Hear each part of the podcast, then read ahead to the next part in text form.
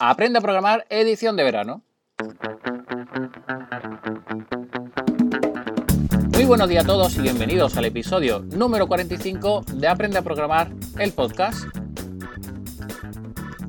Un programa donde hablaremos de todas las herramientas, lenguaje de programación y buenas prácticas que utilizo en mi día a día.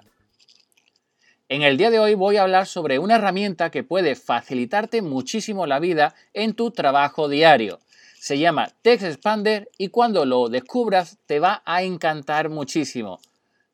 Bien, ¿para qué sirve esta herramienta? ¿Para qué sirve Text Expander? Pues si vamos a su página web, a textexpander.com y dentro de ella a características, nos indican que podemos trabajar más rápido y más inteligente gracias a esta aplicación.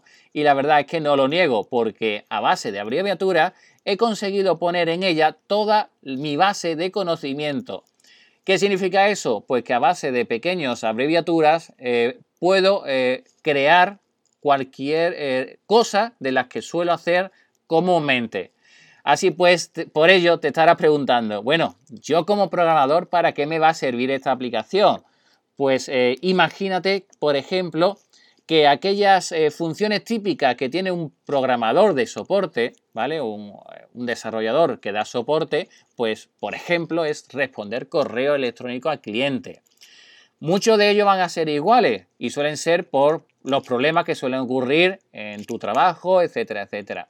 Pues simplemente creas una abreviatura, por ejemplo, punto y coma solución 1, y con ello te va a desplegar, te va a escribir todo lo relacionado con esa solución en concreto, que ya la has pensado con anterioridad, no tiene falta de ortografía porque ya la has revisado y sin prisa, y con toda la información que está esperando ese cliente, ese usuario, esa persona.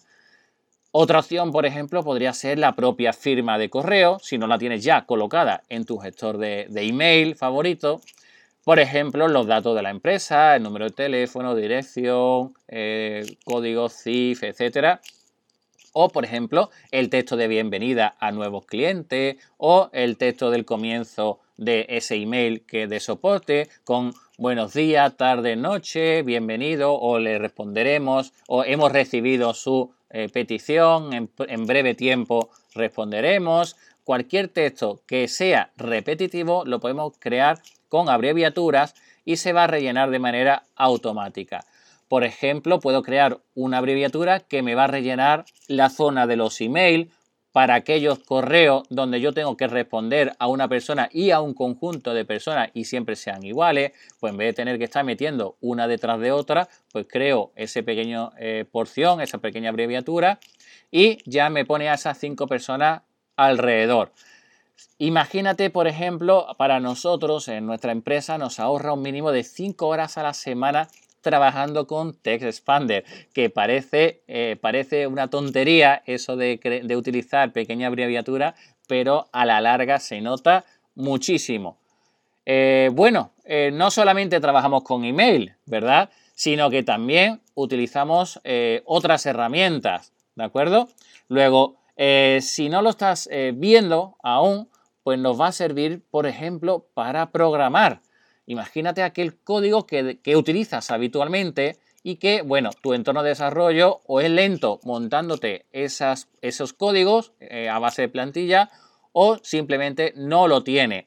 Pues con Text Expander podemos crear esa abreviatura y nos va a escribir esa porción de código o también eh, conocido como snippet. Por ejemplo, eh, utilizamos mucho bucle for, pues simplemente creamos la abreviatura y nos lo va a poner automáticamente. O por ejemplo, hacemos muchas veces una llamada a una función en concreto o a la creación, uso y eliminación de un objeto o, por ejemplo, si programamos con WordPress y creamos muy a menudo lo que son los custom post style, los CPT, pues también podemos tenerlo en ese lugar. Además de cuando estamos programando, pues en muchísimas ocasiones lo que hacemos es eh, documentar, eh, crear presupuestos, escribir proyectos o textos relacionados con un proyecto o, incluso formularios que tenemos que rellenar. Pues simplemente a base de, abreviaturas podemos tener eh, toda la información que vamos a necesitar. imágenes con diferentes logos o códigos que vamos a necesitar, códigos HTML que vamos a necesitar, códigos JavaScript, código CSS, eh, el, el, pie de página o la cabecera que solemos utilizar para ponerlo, eh, las imágenes de fondo, eh, los textos de comienzo y de fin, de intermedio, textos legales, etcétera, etcétera. Es decir, en un solo sitio vamos a tener toda la base de conocimiento que vamos a ir guardando con el tiempo y lo vamos a tener en ese sitio reservado y almacenado para poder utilizarlo en cualquier momento porque ese código no solamente se guarda en mi ordenador, que está para Mac y para Windows, sino que también se guarda en la web. Y bueno, esto es todo en el episodio de hoy de Aprende a Programar, el podcast. Muchísimas gracias por escuchar este podcast sobre programación. Muchas gracias por estar ahí por hacer me gusta en YouTube, en Facebook, en Twitter, en LinkedIn, en iBooks, en Spreaker, en Google Podcast, en iTunes, bueno, en cualquiera de los sitios que estamos poniendo este podcast, de verdad. Muchísimas, muchísimas gracias, porque sin tu apoyo esto no sería posible. Ahora a disfrutar, a descansar, aunque solo sea este miércoles que es festivo por aquí, y nos escuchamos el jueves con un nuevo episodio donde las bases de datos son las protagonistas. Hasta entonces, muy buenos días. Chao. Thank you.